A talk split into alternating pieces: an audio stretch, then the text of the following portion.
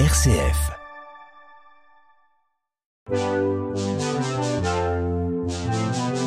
Jeune pousse sur une RCF Belgique.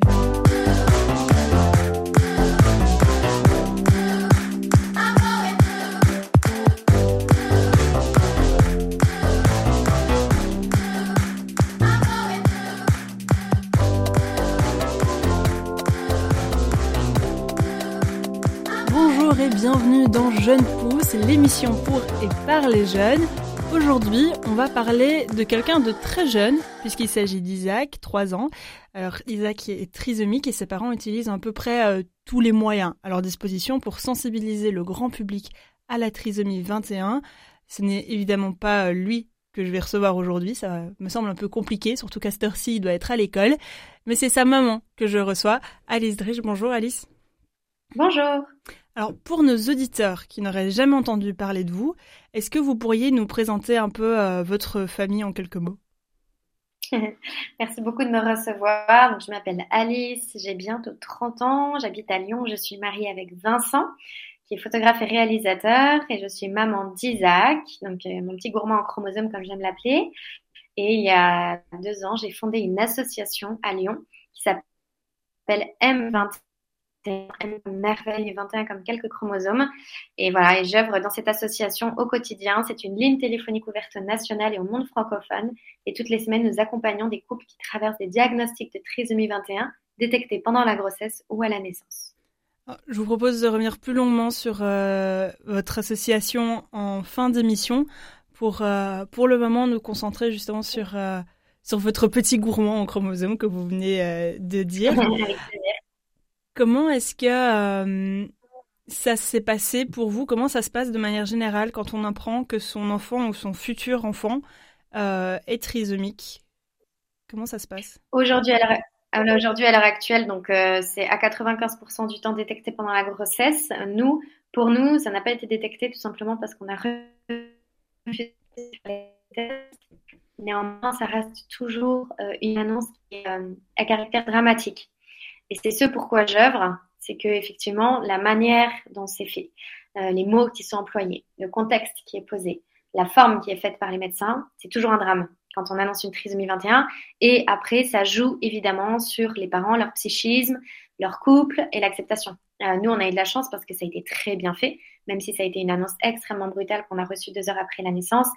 On l'a, on l'a reçue euh, de la part de notre sage-femme qui a été merveilleuse dans une maison de naissance pour euh, des accouchements naturels. Donc il y a eu beaucoup de douceur, il y a eu beaucoup de bienveillance. Et on sait que même si c'était brutal sur le coup, et eh ben, en fait, ça nous a aidé à accepter, euh, j'allais dire d'une manière euh, extrêmement rapide, Isaac, parce qu'on nous l'a très bien annoncé.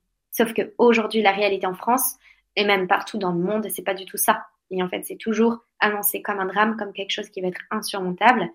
Et ça, c'est terrible. Et est-ce que c'est euh, un drame justement euh, la trisomie chez un enfant? Non, c'est pas du tout un drame, c'est un choc évidemment à accueillir. C'est quelque chose de pas facile qu'il faut encaisser puisqu'il faut faire d'une manière extrêmement rapide le deuil d'un enfant qu'on pensait être idéal et qui ne l'est pas. Donc ça, c'est la première étape. La trisomie 21, c'est pas du tout quelque chose d'insurmontable puisque aujourd'hui on est en 2023 et qu'on a la connaissance sur la trisomie 21. Donc aujourd'hui, ça veut dire qu'on est en capacité de regarder une famille et de lui dire votre enfant a la trisomie 21, mais voilà tout ce que nous on peut vous apporter comme information. Qu'est-ce que c'est que la trisomie 21 Qu'est-ce que ça va faire comme conséquence sur l'enfant, sur le couple, sur la famille? Quelles sont les pathologies associées? Et qu'est-ce qu'on peut dire aujourd'hui d'un enfant qui va se développer avec ça? Ben, On n'est pas dans les années 1950 aujourd'hui. Un trisomique aujourd'hui, il a 60 ans d'espérance de vie. En 1950, il avait 20 ans d'espérance de vie. Aujourd'hui, on connaît les pathologies qui sont associées. Aujourd'hui, on sait comment va se développer un minimum un enfant trisomique. Donc c'est pour ça que Aujourd'hui, nous avons la connaissance de la trisomie 21 et donc notre devoir, c'est évidemment de la diffuser et de la donner pour apporter du réel aux parents dans leurs dans leur préjugés, dans leur peur irrationnelle. Voilà. Moi, toutes les semaines, j'entends hein, des couples qui me disent le médecin m'a dit que mon enfant trisomique, il ne marcherait pas, qu'il n'irait pas à l'école, qu'il ne va pas se développer, qu'il ne pourra pas entrer en crèche. Ça, c'est faux. Aujourd'hui, on peut plus dire ça sur la trisomie 21. Est-ce que vous, vous aviez euh, connaissance de tout ça, de tout ce qui entoure cet handicap et ces difficultés avant d'y être confronté Non, pas du tout. Euh, j'avais évidemment aucune connaissance et c'est pour ça quand j'ai eu Isaac et euh, ce, cette nouvelle, évidemment, hein, moi j'ai traversé comme toutes les mamans un énorme choc psychique qui m'a plongée dans un grand déni parce que bah, justement je n'avais pas cette connaissance. Et même si on nous l'a très bien annoncé, on ne nous a pas donné la connaissance sur ce handicap. Parce qu'aujourd'hui, la réalité, c'est qu'on se retrouve face à des médecins qui ont fait 12 ans d'études mais qui n'ont aucune connaissance sur la trisomie 21. C'est ça qui est terrible. Voilà. Et c'est pour ça que j'œuvre à ça toutes les semaines avec l'association. C'est pour aller apporter cette connaissance. Parce que personne n'a cette connaissance. En tout cas, les parents d'enfants trisomiques l'ont, certains scientifiques l'ont, certains médecins l'ont, mais pas du tout assez. Et en fait, c'est ça qu'il faut faire. C'est justement dire aux médecins, vous êtes, vous êtes en devoir de donner cette connaissance en plus du diagnostic. Voilà. Alors, le, le quotidien d'Isaac et le quotidien avec Isaac, ça ressemble à quoi? Déjà, la première chose que j'ai envie de vous répondre, c'est que c'est un quotidien euh, extrêmement joyeux, extrêmement solaire. Isaac, c'est vraiment un petit garçon qui est plein de vie. Il aime la vie, il aime vivre. Euh, voilà, il, est, il aime danser, il aime rire. Euh, son, son, activité principale, c'est faire le clown pour nous faire rire. Déjà, il est extrêmement drôle. Je pense qu'il pourra, à mon avis, faire du théâtre parce qu'il a un, talent qui est énorme là-dedans. Donc, ça, c'est déjà la première chose, c'est que on est des parents heureux. Voilà. Et ça, je pense que c'est important de le dire parce que on entend trop souvent des gens qui sont négatifs sur le handicap et qui projettent une parentalité malheureuse. Ça, c'est pas vrai. Et c'est pareil, c'est une peur qui est infondée. Nous, avec Vincent, on a fait le choix, en ayant Isaac, d'avoir une vie à son image. Donc, une vie joyeuse, une vie pleine de sourires. Nous, on croque la vie à pleines dents, on voyage, on, va partout, on l'emmène partout avec nous, on prend le train, l'avion, on va rencontrer des gens, on dort chez des gens qu'on connaît pas. On a une vie qui est pleine de vie, euh, et Isaac, il est, il est comme ça, quoi. Donc ça, déjà, c'est la première chose, c'est que c'est merveilleux et on est très heureux. On est très heureux dans notre parentalité. Et après, l'autre chose, c'est que on a une vie comme les autres, dans le sens où Isaac, il est allé pendant trois ans à la crèche. Nous on travaille tous les deux à temps plein. Et là, il est rentré à l'école. Il est chez la nounou. Euh, voilà, et on a, et il a un rendez-vous médical par semaine d'orthophonie. Voilà, il a eu pendant trois ans kiné, donc là il a arrêté parce qu'il marche très bien. Voilà, donc euh, notre vie, j'ai envie de vous dire qu'elle est comme les autres parents parce que nous, on a fait un choix avec Isaac, c'est Isaac, tu vas t'adapter à notre vie. Et nous n'allons pas subir le handicap. Voilà, nous choisissons d'être heureux et nous choisissons de dire à Isaac, avant que tu arrives, voilà comment était notre vie, et eh ben bienvenue dans notre vie, et on va avancer avec toi dans cette vie-là en nous adoptant évidemment à tous tes besoins, mais nous, on va t'embarquer aussi dans notre vie, et nous, c'est une vie euh, pleine de joie, pleine de danse, pleine de musique, euh, pleine de voyages, et, et ça c'est trop bien, quoi. Vous expliquiez euh, il y a quelques jours sur les réseaux sociaux que parfois la communication avec Isaac, euh, c'est un peu difficile parce qu'il a du mal à s'exprimer. Mmh. Euh, donc on peut se douter que, bah, que c'est un peu compliqué au quotidien. Comment est-ce que vous arrivez à, enfin comment est-ce que vous arrivez à vous comprendre l'un l'autre avec Isaac? Ouais. Effectivement, notre challenge principal depuis qu'Isaac est rentré à l'école, c'est évidemment la communication. On a un petit garçon qui ne parle pas. C'est-à-dire qu'il parle à sa manière, il dit plein de mots et on a énormément de chance, c'est qu'Isaac a eu un déclic de langage cet été. Mais ça, c'est très chouette.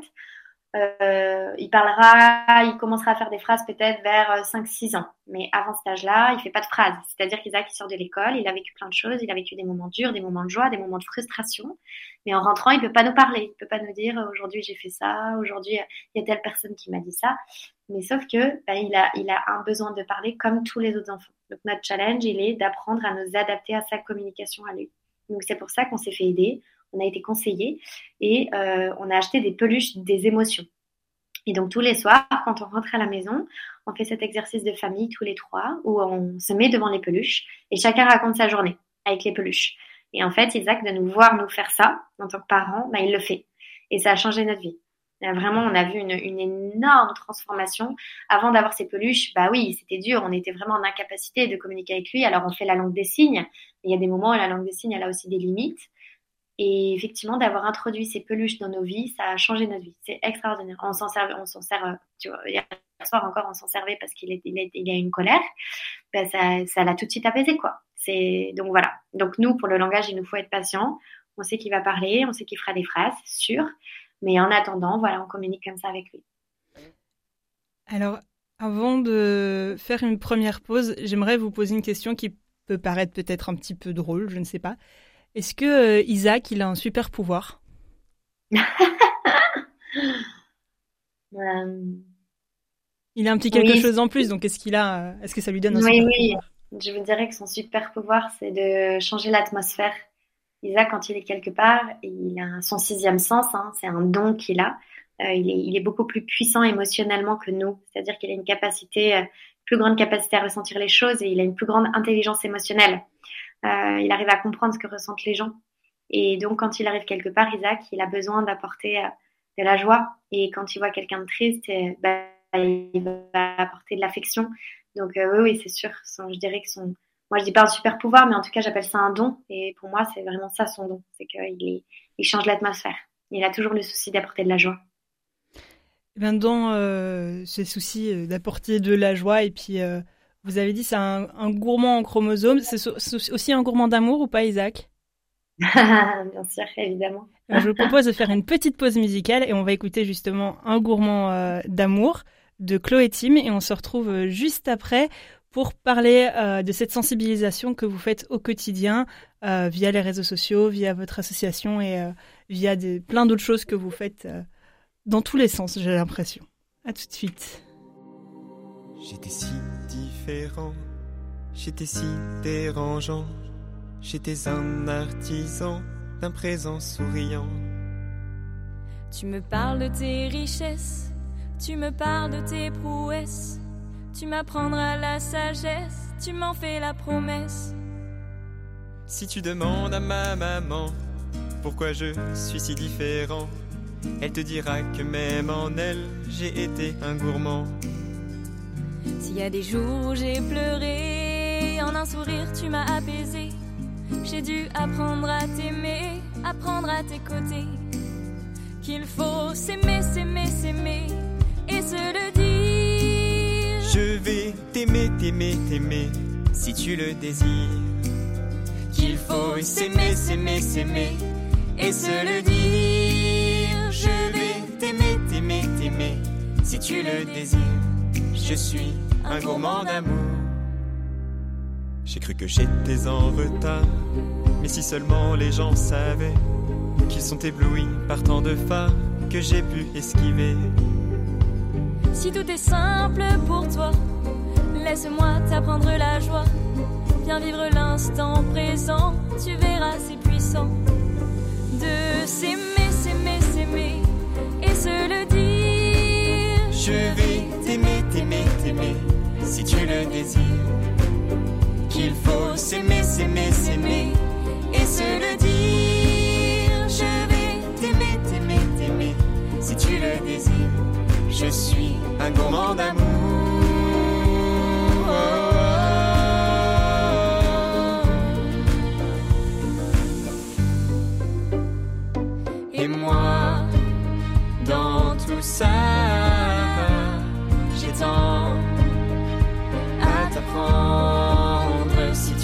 Pas où tu vas. Laisse-moi te défendre. Si tu demandes à ma maman pourquoi je suis si différent, elle te dira que même en elle, j'ai été un gourmand.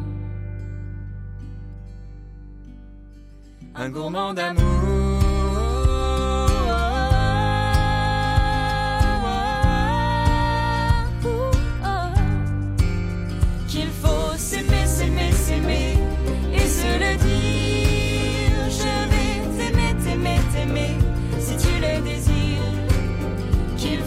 S'aimer, s'aimer, s'aimer et se le dire. Je vais t'aimer, t'aimer, t'aimer si tu le désires.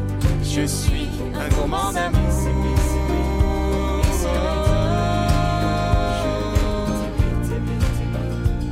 Je suis un gourmand d'amour. Vous êtes toujours sur une RCF Belgique. Aujourd'hui, dans Jeune Pousse, nous recevons Alice Drich, fondatrice de la SBL M21 et maman d'Isaac, gourmand en chromosomes. Dans la première partie d'émission, nous avons parlé donc d'Isaac et de son handicap, la trisomie 21. Je vous propose maintenant de passer à ce travail quotidien que vous faites, Alice, qui est l'information et la sensibilisation au grand public sur la trisomie. Alors racontez-nous un peu comment est-ce que vous avez décidé de vous lancer dans cette sensibilisation euh, parce que c'est pas tous les parents d'enfants euh, trisomiques qui font des conférences comme vous le faites euh, un peu partout en France et en Belgique. merci beaucoup, merci de me recevoir. Déjà, le M21, c'est né dans mon cœur à peu près quand Isaac a eu six mois. En fait, j'ai commencé à partager bah, notre petit quotidien sur les réseaux sociaux. Et en fait, j'ai commencé à recevoir des messages assez récurrents de mamans qui m'écrivaient, qui me disaient, je ne sais pas vers qui me tourner, on traverse un diagnostic de trisomie 21. Et ces messages, ils étaient vraiment réguliers. Et en fait, moi, j'avais un autre job et je prenais ces appels, en fait, euh, tous les soirs après mon boulot, pendant presque une heure. Et euh, ça devenait tellement récurrent qu'en fait, euh, j'ai parlé à mon mari et je lui ai dit, mais c'est pas possible, si ces femmes, elles se tournent vers moi, ça veut dire qu'elles n'ont pas de soutien. Et c'est comme ça qu'en fait, M21 est dans mon cœur. J'ai benchmarké pendant six mois partout en France auprès des gens qui sont influents sur la trisomie en leur disant, est-ce que aujourd'hui, en France et au monde francophone, et à l'international, il y a une ligne téléphonique de soutien en cas de diagnostic de trisomie 21 La réponse a été cinglante puisque ça a été non. Et les gens euh, qui sont influents dans la trisomie m'ont dit mais ne te lance pas là-dedans, euh, tu y arriveras pas, etc. Et je lui ai dit si, vous me dites qu'on peut pas le faire, c'est qu'il faut que je le fasse. Et donc je suis allée chercher de l'argent et j'ai créé M21. Donc le premier axe de l'association, c'est d'être une ligne téléphonique. Toutes les semaines, des thérapeutes et des psychologues, des parents d'enfants trisomiques répondent au téléphone, viennent soutenir. Et le deuxième axe, effectivement, c'est de voyager, de nous déplacer, d'aller sensibiliser. Donc les établissements scolaires, les établissements de santé, les facultés de médecine et les entreprises, justement sur euh, le handicap, apporter la connaissance, etc. Qui sont euh, donc je me concentre pour le moment sur ce second axe des, conférences. On reviendra à la, ligne d'écoute tout à l'heure. Euh, qui sont les personnes qui viennent vous écouter en conférence? Alors, notre première cible, notre cible numéro un à 95%, c'est qu'on se déplace dans les établissements scolaires. Donc, on va parler à des jeunes qui ont entre 14, 15, 16, 17 et 18 ans. Euh, et c'est incroyable parce que quand on se déplace comme ça auprès des jeunes, déjà, un, euh, en fait, bah, ils ont des, des, préjugés qui sont énormes hein, sur le handicap. Ils ont une image terrifiante du handicap. Donc, on les fait beaucoup parler. Et euh, en général, ils n'ont jamais envie de venir euh, parce qu'ils savent qu'ils ont une conférence sur le handicap et ils ne nous connaissent pas. Donc ils arrivent et franchement, ils tirent un peu la tête. Euh, mais ils repartent toujours avec le sourire, ils repartent en étant joyeux, certains repartent en étant émus. C'est très beau ce qui se passe pendant ces conférences parce que on essaye de leur apporter ce sujet qui est grave avec beaucoup d'humour et de légèreté. Et en même temps, vraiment, on leur fait faire un exercice dans leur, dans leur cœur et dans leur conscience de transformation, d'oser réfléchir à cette question du handicap. Donc ça, c'est notre cible numéro un à 95% du temps. Et ensuite, on fait aussi cette conférence-là en soirée dans les villes quand on se déplace en France ou en Belgique comme on a fait. Et là, on s'adresse à tout le monde. Donc là, on peut avoir des grands-parents, des parents, des frères et sœurs d'handicapés, peu importe. Euh, un mari qui a traîné sa femme ou une femme qui a traîné son mari qui avait pas envie de venir, mais en fait qui va passer une belle soirée. Donc ça, c'est chouette. C'est qu'en fait, à chaque fois pendant nos conférences, on a vraiment des publics qui sont très, très, très différents. Et enfin, notre troisième cible, c'est les facultés de médecine, les écoles de santé et les entreprises. Est-ce que euh, c'est important de sensibiliser les ados, vu qu'ils sont quand même la majorité des personnes à qui vous vous adressez Est-ce que c'est important de les sensibiliser, eux, à la trisomie? En fait, pourquoi c'est important au-delà de la trisomie? Euh, La trisomie 21, c'est évidemment un petit handicap. Ça touche, euh, il y, a, à peu près 4000 diagnostics par an en France. Donc, c'est pas, on n'est pas sur une statistique de 200 000 enfants par an qui sont touchés par ça. Néanmoins, qu'est-ce que ça réveille et qu'est-ce que ça vient dire? Eh bien, en fait, au-delà de la trisomie 21, pendant nos conférences, les ados, on va avoir des discussions avec eux sur le couple. On va avoir des discussions avec eux sur l'engagement. On va avoir des discussions avec eux sur le mariage. On va avoir des discussions avec eux sur la grossesse. On va avoir des discussions avec eux sur la place du père, la place de la mère, sur la parentalité. On va avoir des discussions avec eux sur bah, quand vous envisagez d'avoir un enfant, il va pas être parfait. Il va pas être comment vous l'avez imaginé. On va avoir des discussions sur l'avortement. Et ça, c'est passionnant parce qu'en fait, ce sont des sujets qu'ils n'abordent jamais, jamais, jamais, jamais. Et depuis le Covid, on voit et on le sait, euh, ben, le, taux de divorce est énorme, les familles souffrent, les couples sont affaiblis, la plupart de ces jeunes, ils ont des parents qui ne s'aiment plus. Bref, la famille aujourd'hui, elle est, elle est vraiment, elle est détruite quoi. Le modèle familial est quand même très très, il souffre. Excusez-moi, j'arrive plus à m'exprimer, je suis fatiguée. Je sors des quatre nuits sans sommeil parce qu'Isaac était malade. Bref. Et donc effectivement, euh, on sent que d'aborder ces sujets, et eh ben en fait c'est passionnant avec eux. Et ils nous remercient parce qu'ils nous disent à la fin souvent, mais merci parce qu'en fait euh, j'ai jamais vu un couple qui s'aime et qui a un enfant handicapé. Merci parce que j'ai jamais vu un couple qui est heureux et qui parle de son enfant handicapé. Merci parce que je ne savais pas que c'était possible de rester ensemble quand on a un enfant handicapé. Vous voyez? Donc ces ados d'aujourd'hui, ce sont les adultes de demain. Et ça, c'est beau. Est-ce que euh, Isaac, il vient avec vous à toutes ces conférences que vous faites dans les écoles, dans les entreprises euh, Et puis quand vous voyagez comme ça partout en France, il est avec vous à chaque fois? Donc Isaac, il fait partie pleinement de nos voyages. On voyage toujours avec lui, c'est très important. Par contre, il vient pas avec nous pendant les conférences. Il est toujours gardé. En fait, l'organisateur qui nous fait venir, c'est une grosse organisation de nous faire venir. Et il y a toujours des gens merveilleux qui sont motivés pour ça et merci à eux. Et euh, en fait, ils nous, ils prennent en charge l'aspect garde d'Isaac. Voilà. Euh, il peut venir à une conférence des fois pendant la semaine, donc il est gardé pendant la conf, par exemple dans la pièce d'à côté, et il vient les 30 dernières minutes. Mais en général, il vient pas parce qu'il est quand même petit. Euh, ça prend beaucoup quand même d'attention une conférence, voilà. Euh, alors, vous faites aussi part de votre quotidien sur les réseaux sociaux. Euh, Est-ce que vous pensez que ce type de sensibilisation via les réseaux sociaux, via Instagram par exemple, ça a beaucoup d'impact sur les gens ou c'est quelque chose qui leur permet de mettre aussi à distance le handicap, de se dire je suis ça mais c'est loin de moi? Euh, la réseau social, c'est une vraie, c'est une vraie question. Nous, on est tout le temps en, en, questionnement avec mon mari, moi beaucoup plus que lui, mais c'est pas facile d'être sur les réseaux, c'est pas facile euh, d'être suivi, c'est pas facile d'avoir un, côté un peu influent. Déjà parce que ça met quand même une forme de pression, et puis qu'Isaac il est exposé. Euh, moi, c'est une question qui habite pas mal mon cœur en ce moment. Jusqu'à quand est-ce qu'on va faire ça et jusqu'à quand je vais faire ça? On expose Isaac, évidemment euh, que lui aujourd'hui il n'est pas apte à nous dire qu'il est d'accord ou pas, euh, mais il y aura un moment, c'est sûr, il faudra, je pense qu'on arrête parce qu'Isaac il va grandir. par contre, on continue aujourd'hui parce que oui, on voit que c'est incroyable ce que ça fait. Et c'est aussi pour ça qu'on continue. En fait, moi, j'ai décidé d'exposer Isaac quand après sa naissance, j'ai reçu plusieurs messages de gens qui m'ont dit je ne savais pas qu'un trisomique pouvait être beau. Et en fait, les gens, ils ont un rapport à la trisomie 21 et au handicap cliché de ben un handicapé, il est pas beau quoi. Et ça, c'est pas possible. Ça, c'est plus possible en fait de penser ça, parce que le respect, la dignité face à une personne porteuse de handicap, elle démarre là. C'est en fait, je, je, je n'ai pas de jugement à porter sur son caractère physique. Voilà, il est différent de moi, mais en fait, je suis personne pour dire qu'il est beau ou moche. Mais la plupart des gens pensent ça. Et c'est là où pour moi, je me suis dit non, c'est pas possible. Il faut montrer Isaac parce que Isaac, il est beau. Il y a plein d'autres trisomies qui sont beaux. Et c'est pour ça qu'il y a énormément de parents sur les réseaux qui mettent des photos de leur enfant pour que les gens voient. Et oui, oui, ça fait un travail qui est énorme. Oui, ça fait une transformation extraordinaire. Vincent, il est suivi par 45 000 personnes, moi 20 000. Et ce qu'on voit, c'est que les gens qui nous écrivent, c'est incroyable. Enfin, vraiment, mais c'est indescriptible le nombre de messages qu'on reçoit de gens qui nous disent mais en fait je suis derrière mon téléphone et j'ai les larmes aux yeux parce que j'ai toujours eu des préjugés horribles sur la trisomie ou sur le handicap et en fait vous avez complètement changé mon regard. Voilà. Et même des gens qui nous disent bah je vous suis depuis deux ans, je suis tombée enceinte, j'attends trisomique, bah en fait grâce à Isaac, euh, ok on va continuer quoi. Et quand on reçoit des messages comme ça, c'est extraordinaire parce qu'effectivement nous on essaye d'amener de la douceur, de la bienveillance et puis de parler avec beaucoup d'amour et de joie de ce handicap en fait.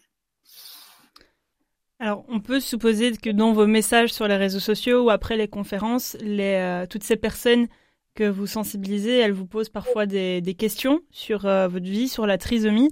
Quelle est peut-être euh, la question qui vous a le plus marqué et qu'est-ce que vous y avez répondu? Ah, n'est pas facile cette question. J'aime bien les questions qui demandent un peu de réflexion, désolée. Non, mais c'est très intéressant. bah, c'est marrant, mais il n'y a, y a pas grand-chose qui me vient en tête là parce que, euh, en fait, la plupart des questions, les gens sont quand même. Euh, je vais vous dire, depuis trois ans qu'on est sur les réseaux, on a reçu trois messages euh, durs. Mais sinon, on reçoit 99,9% de, très beaux messages. Donc, en fait, non, moi, je vous dirais que la, la, question pénible, mais pour le coup, c'est pas les gens qui nous la posent, c'est plutôt, bah là, ça nous est arrivé avec un médecin il y a trois jours, mais la question qui est insupportable, c'est mais euh, pourquoi vous l'avez pas su pendant la grossesse? Voilà. Et cette question, elle est insupportable, elle est infernale et elle est inutile. Et, euh, il faut arrêter de la poser. Même euh, si vous avez des gens dans vos familles, dans vos amis qui ont ça, ne posez pas cette question. Pourquoi? Parce qu'elle insinue eh, si vous l'aviez su, qu'est-ce que vous auriez fait? Vous l'auriez gardé ou pas? Et en mhm. fait, ça, c'est tellement, tellement violent. Donc voilà, je vous dirais que c'est cette question-là que je ne supporte plus. Il faut arrêter de poser cette question parce que de toute façon, l'enfant est là. Enfin, évidemment, quand l'enfant est là, et donc, euh, faut le respecter. Et quand on pose cette question à des parents, en plus devant l'enfant, c'est extrêmement violent pour l'enfant et extrêmement violent pour les parents. Donc j'ai envie de vous dire que c'est cette question. Cette question, il faut la bannir. Il faut plus la poser. Alors, je vous propose, vous avez dit, euh, Isaac, c'est quelqu'un de joyeux, de faire une nouvelle pause euh, en musique avec justement une chanson qui parle de trisomie 21 et de la joie que ça apporte. et puis on va reparler un peu plus longuement de, de cette ligne d'écoute que vous avez créée avec votre ASBL. Donc on écoute Silo. On écoute donc Silo avec Joyeux. Quand j'ai pointé le bout de mon nez sous vos regards ravis, vous ne vous en doutiez pas du secret que j'avais gardé en rêvant de la vie au chaud pendant neuf mois. Le docteur a fait remarquer mes petits yeux en amande et mon nez un peu trop plat. Maman, elle a beaucoup pleuré, papa déboussolé, n'osait parler de moi. Mais moi je suis joyeux, oh, oh.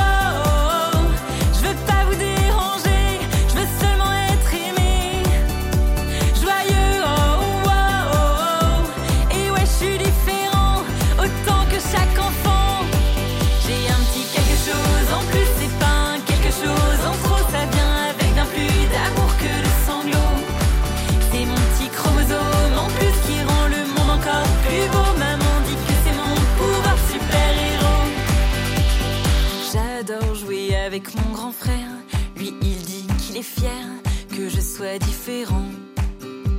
Mais parfois, ça peut le rendre amer que grandir et parler me prennent autant de temps. Mes parents sont des combattants pour que dans la vie courante, je parvienne à m'intégrer. Et comme je les fais tous craquer, famille, pro et copains sont là à nos côtés. Avec moi joyeux,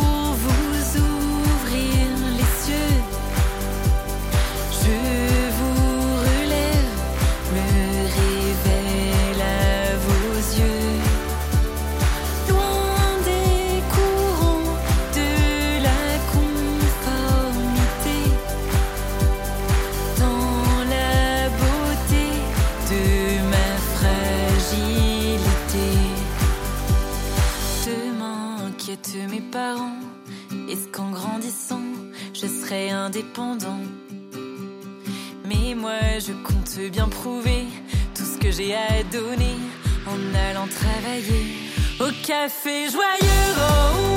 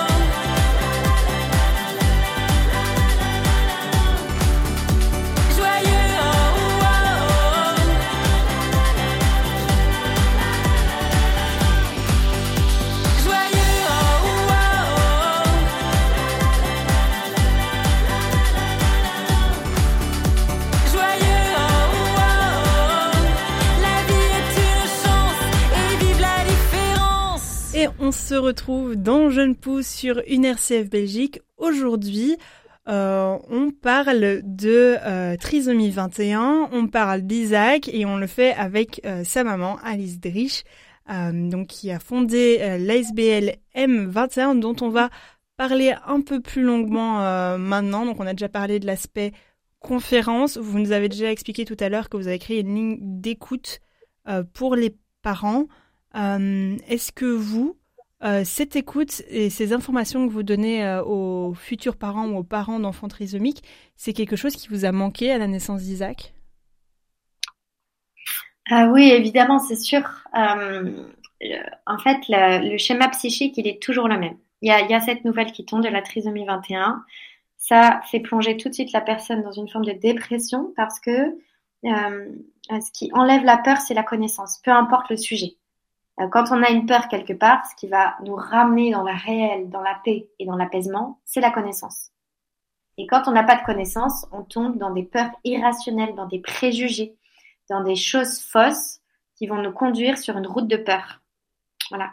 Et ça, ça vient altérer notre jugement, ça vient altérer notre discernement. Quand on vit une tempête psychique, on n'est pas apte à soit prendre une décision, quelle qu'elle soit, soit, euh, comment dire, nous, nous, raisonner. Quand on vit une tempête d'angoisse, on ne peut pas nous raisonner. Ce qui va nous raisonner, ça va être juste la connaissance. Et l'énorme problème aujourd'hui, c'est que les gens n'ont pas cette connaissance. Et nous, c'est ça qu'on apporte.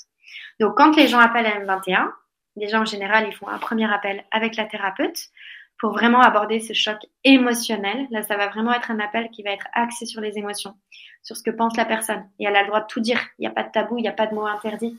Les mamans qu'on accompagne, la plupart du temps, euh, elles ont des pensées horribles et terrifiantes sur ce qu'elles vivent. Et elles ont le droit de les penser. Et elles ont le droit de les exprimer. Il n'y a absolument aucun jugement. Je précise aussi qu'on est une association à confessionnelle et apolitique et qu'on n'influence pas sur la décision de la personne. On n'est pas là pour dire aux mamans, gardez votre bébé. On est là pour, vous, pour leur redonner de la dignité et du respect dans ce qu'elles vivent. Et on est là pour leur dire, on comprend ce que vous traversez. Vous avez le droit de vivre ça. Vous avez le droit de penser ça.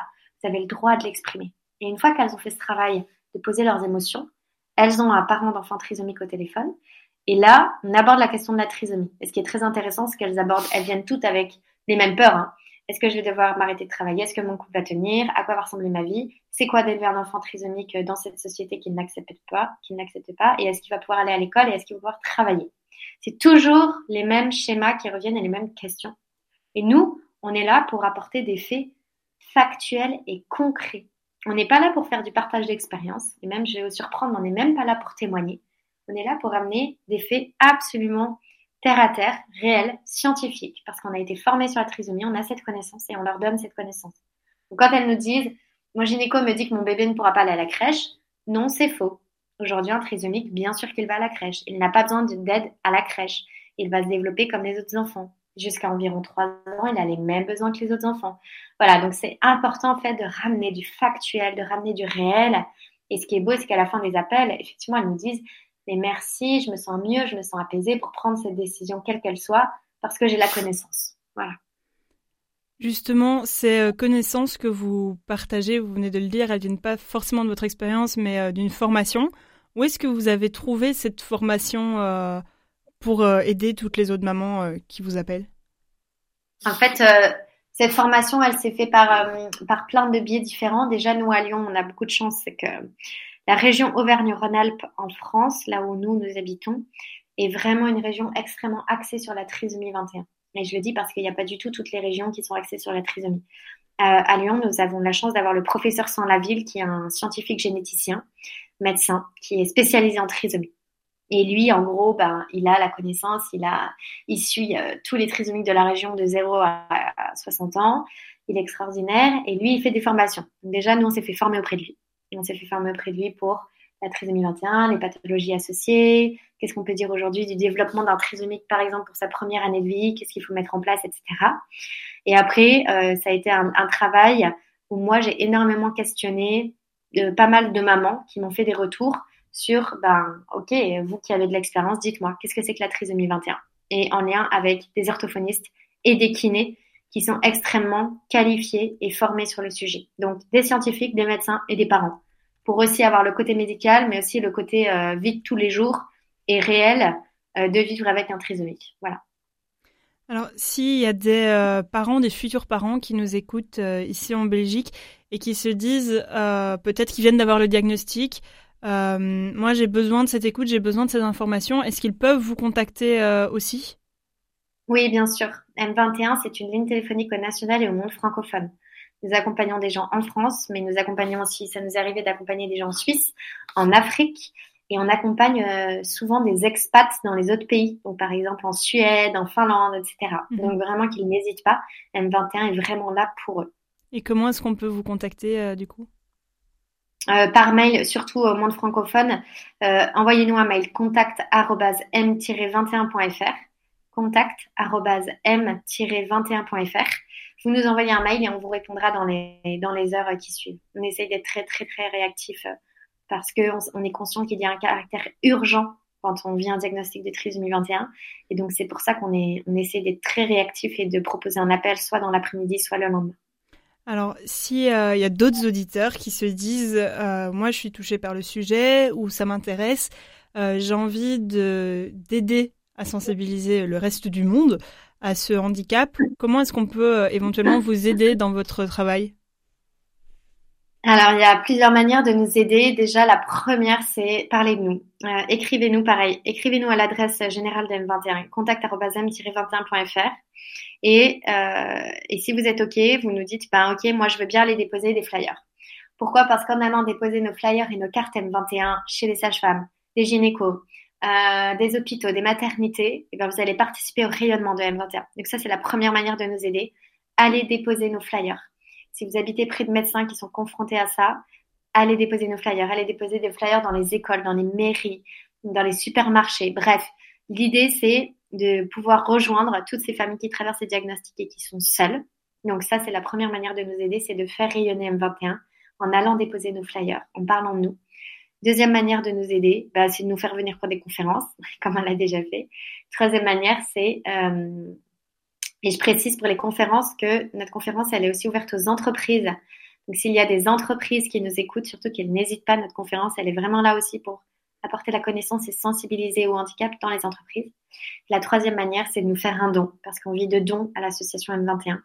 Donc, euh, n'hésitez pas à aller nous soutenir. On a une cagnotte Hello Asso euh, voilà, vous pouvez faire un don de 50, 200 ou 200 euros. Et eh ben, ça sera toujours merveilleux parce que ça, nous soutient, ça participe à nos actions et ça nous permet de continuer nos voyages. Alors, vous, êtes venu en Belgique au mois d'octobre euh, dernier pour quelques conférences. Est-ce que vous avez déjà prévu de revenir ou pas encore?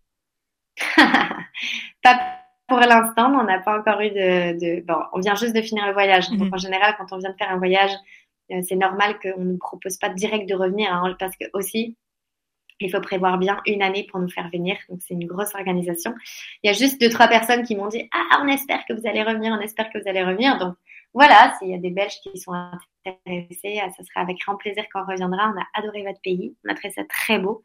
Et vous êtes très gentils, les Belges. Donc, euh, avec plaisir pour revenir. Et euh, en attendant, où est-ce qu'on peut euh, vous retrouver? Vous pouvez peut-être nous rappeler les sites, les adresses mail, les comptes Instagram, ce genre de choses. Où est-ce qu'on vous retrouve? Alors, donc, vous pouvez nous retrouver sur Instagram euh, m21.asso pour suivre l'association. Vous pouvez suivre euh, mon mari et moi dans nos aventures, c'est notre prénom et notre nom de famille, donc Alice Drich, Vincent Drich sur Instagram, on est présent. Et pour l'association M21, vous n'hésitez pas, écrivez-nous contact m21.fr. Et la cagnotte et l'OASO, c'est vous tapez sur Google euh, Association M21 cagnotte et l'OASO et vous tomberez sur notre petite cagnotte participative pour faire vivre l'association. Ben, super, merci euh, beaucoup en tout cas Alice de nous avoir donné un peu de votre temps aujourd'hui pour euh, nous parler euh, de tout ça. On remettra toutes les infos qu'on vient de donner en description du podcast de cette émission qui est d'ailleurs disponible dès maintenant. Et puis peut-être peut-être à bientôt du coup en Belgique pour de nouvelles conférences? Bah oui, on espère, hein, parce que vos gaufres et vos frites sont excellentes, donc je pense qu'on reviendra. Merci beaucoup.